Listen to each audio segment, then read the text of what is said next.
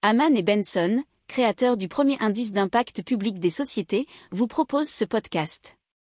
Haman Benson. Le journal des stratèges. Boris Kalt.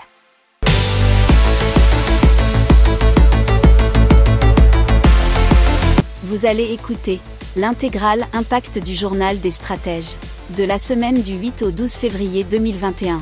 Je vous souhaite une excellente écoute. Allez, on continue dans l'impact et surtout euh, avec l'hydrogène vert et life qui permettent d'industrialiser la production d'hydrogène à partir d'énergie renouvelable pour les véhicules à pile combustible. Alors il faut savoir que selon l'Agence internationale de l'énergie, l'hydrogène aura un rôle essentiel à jouer dans la décarbonisation de l'industrie. L'Union européenne a lancé en juillet dernier un ambitieux plan de 180 milliards pour développer l'hydrogène afin qu'il représente 12 à 14% de son mix énergétique en 2050. Et en France, le gouvernement promet dans son plan de relance de dépenser plus de 7 milliards d'euros sur 10 ans pour en développer la production. Alors Live c'est quoi? C'est produire de l'hydrogène avec des éoliennes, c'est donc produire un carburant avec de l'air qui sera consommé par des véhicules qui ne rejetteront par leur pot d'échappement que de l'eau. C'est ce que nous dit Mathieu Guéné, le fondateur de Life. C'est donc pour la première fois un cercle complètement vertueux. Alors la startup a mis à point ses propres pièces d'électrolyseurs, de compresseurs et de purificateurs pour adapter le procédé de fabrication à l'intermittence de l'énergie entrante produite par les éoliennes, le tout piloté par un algorithme qui gère la sûreté des stocks. Alors, selon toujours le PDG Mathieu Guéné, il faut utiliser les infrastructures qui existent comme recycler les 400 stations-service à essence long des autoroutes en France ou encore transformer les plateformes de forage en mer en stations d'hydrogène. Et pourquoi? Puisque les énergies fossiles comme le pétrole sont pour lui aujourd'hui dépassées. Alors l'idée c'est donc de pas d'installer des éoliennes partout. Et euh, il faut savoir qu'ils ont déjà un projet dans les cartons qui prévoit pour 2022 la construction d'une première plateforme flottante de production d'hydrogène offshore. Allez, on continue dans l'impact technologique avec Upcycle qui recycle le déchet alimentaire et là où ils ont été produits. Alors, dans l'idée, c'est le compostage de proximité et comment cela fonctionne. Cela fonctionne sur le principe de l'économie circulaire.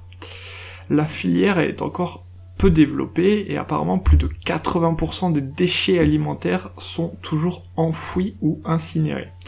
Alors selon Arnaud Ulrich, qui est euh, fondateur de Upcycle, l'enfouissement émet 600 kg de CO2 pour une tonne de déchets, l'incinération 50 kg, alors que le compostage sur site seulement 10 kg. Et pourquoi? Parce qu'avec le compostage sur site, on s'affranchit logiquement du transport en camion qui représente la moitié du coût. Donc l'idée c'est d'avoir le composteur de déchets alimentaires sur place.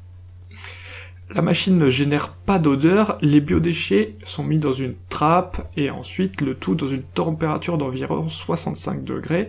L'ensemble est digéré par des bactéries et 15 jours plus tard la machine recrache du compost frais qui mature ensuite 6 semaines dans des bacs. Et la matière est ensuite redistribuée à des jardiniers, maraîchers, pépiniéristes qui l'utilisent comme fertilisant.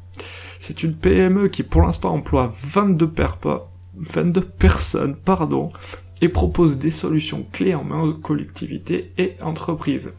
Ils ont vendu une cinquantaine de composteurs à Système U Intermarché, Leclerc, mais aussi hôtels et camping. Ils estiment le marché potentiel à 9000 machines en France, mais s'intéressent aussi à l'étranger, puisque dans les prochains mois, ils vont livrer en Belgique, en Suisse, au Maroc ou encore au Rwanda.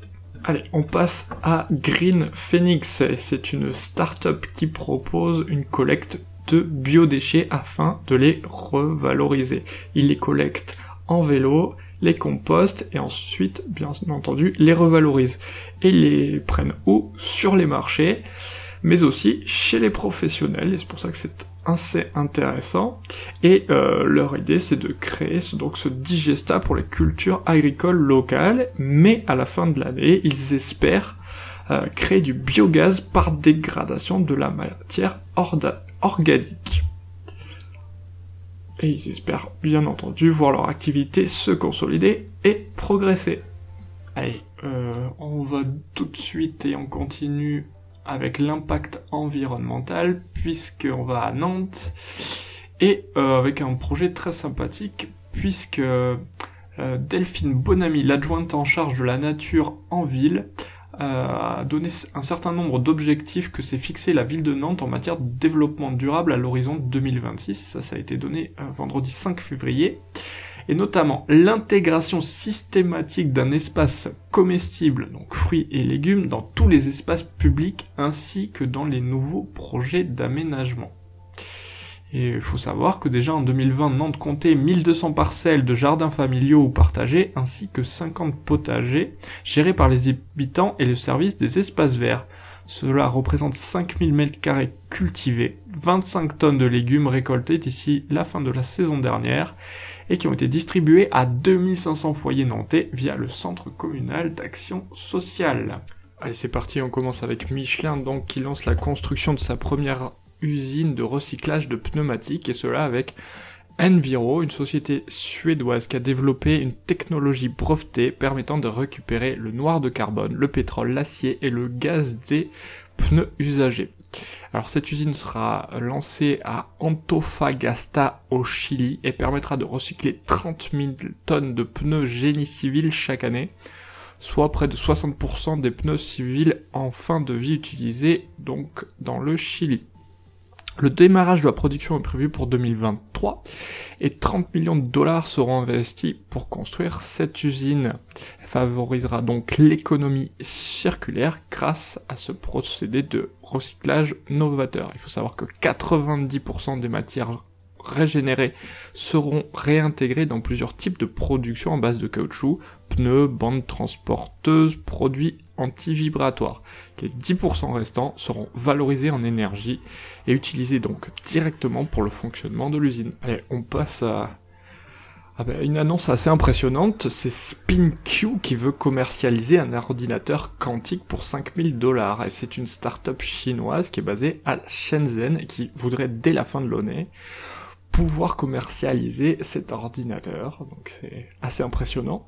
Il suffirait de connecter la machine à une machine classique équipée d'un logiciel permettant de la contrôler. Alors, euh, au niveau des technologies, euh, SpinQ euh, recourt à la résonance magnétique nucléaire utilisée depuis très longtemps apparemment dans la médecine et notamment dans les IRM. Le dispositif piège des molécules spécialement sélectionnées dans un puissant champ magnétique, puis les bombarde avec des impulsions de radiofréquence pour manipuler les spins des atomes qu'elles contiennent. Alors il faut savoir que cette approche était celle des premiers ordinateurs quantiques qui avaient été construits dans les années 90, mais elle avait été abandonnée car elle nécessite de puissants aimants supraconducteurs devant être refroidis à l'hélium liquide. Mais, c'est là qu'il y a petite différence, c'est ce que SpinQ utilise à la place des aimants permanents, capables de produire aujourd'hui des champs allant jusqu'à un Tesla, qui représente des dizaines de milliers de fois plus fort que le champ magnétique terrestre. Allez, dans l'impact, on passe donc à Amazon, qui vient d'investir dans un parc éolien au large des Pays-Bas et situé à, à peu moins de 20 km au large des côtes néerlandaises. C'est un grand grand projet d'énergie renouvelable donc avec euh, deux co-investisseurs qui sont Shell et Eneco. Mais apparemment une fois le parc finalisé, Amazon en achètera plus de la moitié et donc en deviendra dirigeant de fait. Prévu euh, pour 2023, elle devrait produire 3,3 terawatts euh, par an soit suffisamment d'énergie renouvelable pour alimenter plus d'un million de foyers néerlandais en électricité renouvelable. Ce que n'est pas rien. Alors, le cadre de l'engagement d'Amazon d'atteindre 100% d'énergie renouvelable d'ici 2030, euh, bah là, ils en sont pas très très loin, puisque Amazon affirme désormais être en bonne voie pour atteindre cet objectif avec 5 ans d'avance, soit d'ici 2025. Alors le parc éolien offshore des Pays-Bas, il explorera diverses techniques innovantes de stockage de l'énergie. Et euh, quand on parle de ce type d'énergie renouvelable, le stockage est important puisque c'est assez aléatoire comme production. Donc il y aura un parc solaire flottant, un stockage à court terme sur batterie, des turbines à réglage optimal et la production d'hydrogène vert. Pourquoi l'hydrogène vert c'est important? Puisqu'il peut être produit à partir de l'excédent d'énergie renouvelable grâce à un processus appelé l'électrolyse. L'électrolyse, qu'est-ce que c'est? Cela permet de stocker de grandes quantités d'électricité pendant de longues périodes avec des sous-produits non polluants donc le stockage de l'énergie toujours. Et donc euh, Amazon est donc dans la lignée euh, de son zéro carbone, mais apparemment ça serait d'ici 2040, euh, soit 10 ans avant la date limite fixée dans l'accord de Paris. Une première donc mondiale avec la compagnie aérienne KLM Royal Dutch Airlines qui a opéré le premier vol passager au monde alimenté par du kérosène synthétique. C'était à bord d'un Boeing 737-800 et c'était donc au mois de janvier 2021 entre Amsterdam Schiphol, donc l'aéroport d'Amsterdam, et l'aéroport de Madrid. Euh, la compagnie euh, nationale néerlandaise, donc KLM, n'était pas seule pour organiser ce premier vol, ça a été fait en collaboration avec Shell et aussi le ministère des infrastructures et de la gestion de l'eau des Pays-Bas, je suppose, même si ce n'est pas précisé dans ce communiqué. Donc, il y avait un mélange de 500 litres de kérosène synthétique durable produit par Shell dans son centre de recherche d'Amsterdam à partir de CO2, d'eau et d'énergie renouvelable provenant du soleil et du vent sur le sol néerlandais. Allez, on passe au Pots Farms, c'est un pot de fleurs intelligent à arrosage autonome. C'est très facile à comprendre puisque ce sont des bouteilles en plastique qui sont collectées auprès de particuliers dans les villes. Donc là c'est à Tel Aviv. Euh, la start-up Potsfarm les découpe, les décore, les peigne et les confectionne en pots de fleurs avant d'y installer, c'est là que ça devient intéressant, un système d'irrigation basé sur une mèche qui s'enroule autour des racines et simule l'activité des vaisseaux capillaires en drainant l'eau vers le haut la gravité l'attirant vers les racines pour que les plantes puissent boire.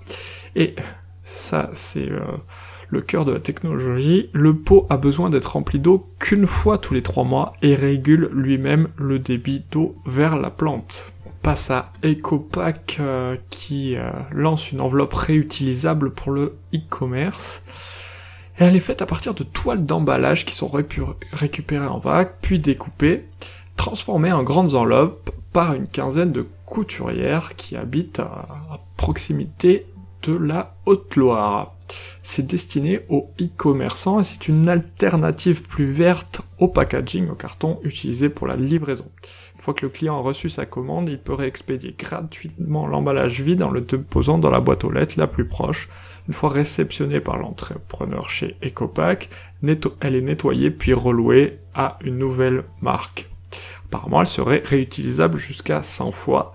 Et euh, Ecopack dit qu'il loue ses enveloppes 2,70 euros l'unité, donc aux grandes boîtes de e-commerce, et 3,50 le grand format. Et c'est à eux de voir les e-commerçants s'ils veulent répercuter le coût sur les consommateurs ou non. Dans l'impact maintenant, Trees Everywhere, c'est donc une start-up qui compte planter un milliard d'arbres en France. C'est ce qu'annonce Sophie Grenier, qui est donc euh, une des fondatrices avec Olivier de Montetti. Euh, c'est une start-up dite de services environnementaux. Et donc, euh, ils ont déjà une dizaine de collaborateurs. Donc, euh, quel est leur but? C'est mettre en place des entreprises qui veulent compenser leurs émissions de CO2 avec des communes qui ont des terrains. Sur place, des spécialistes euh, orchestrent la mise en terre. Alors pour l'instant, il y a eu une première opération qui va être inaugurée à Milouz. C'est une micro-forêt urbaine plantée sur d'anciens jardins familiaux. Alors le concept a été repris, c'est-à-dire que c'était à la base le concept du botaniste japonais Miyawaki, euh, c'est donc un concept de micro-forêt comme puits à CO2. Euh, il faut savoir qu'un milliard d'arbres, comme dit Olivier de Montetti, c'est environ 200 millions de tonnes de carbone capturées sur quelques décennies. C'est presque la moitié de ce que la France émet par an. À raison euh, d'îlots de 1 hectare, donc euh, environ 30 000 arbres sur 35 000 communes selon les calculs de la start-up, bah, le compte serait bon. Euh, le prix d'une opération forestière, c'est environ 100 000 euros l'hectare, et donc la société prend un pourcentage sur chaque opération. ils aimeraient industrialiser l'activité grâce à une nouvelle levée cet été.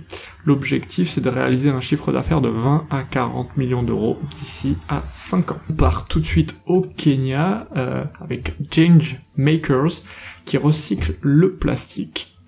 Il faut savoir qu'au Kenya et donc à Nairobi, 500 tonnes de plastique sont jetées chaque jour.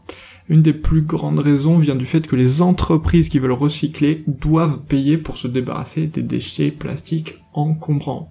Et Change Makers récupère gratuitement du plastique et l'insère dans trois machines conçues pour le transformer en briques. Alors chaque jour, 1500 briques sortent de cette usine et 110 personnes travaillent désormais. Euh, apparemment, l'entreprise a déjà réussi à recycler 20 tonnes de déchets plastiques.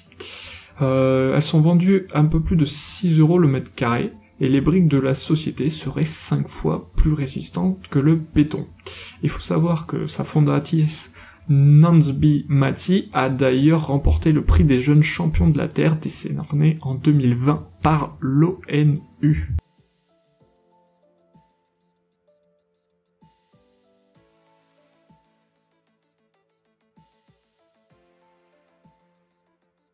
Pour approfondir ces sujets, abonnez-vous à la newsletter de Haman et Benson et écoutez nos autres podcasts que vous retrouverez dans les notes de l'émission ou sur notre site internet.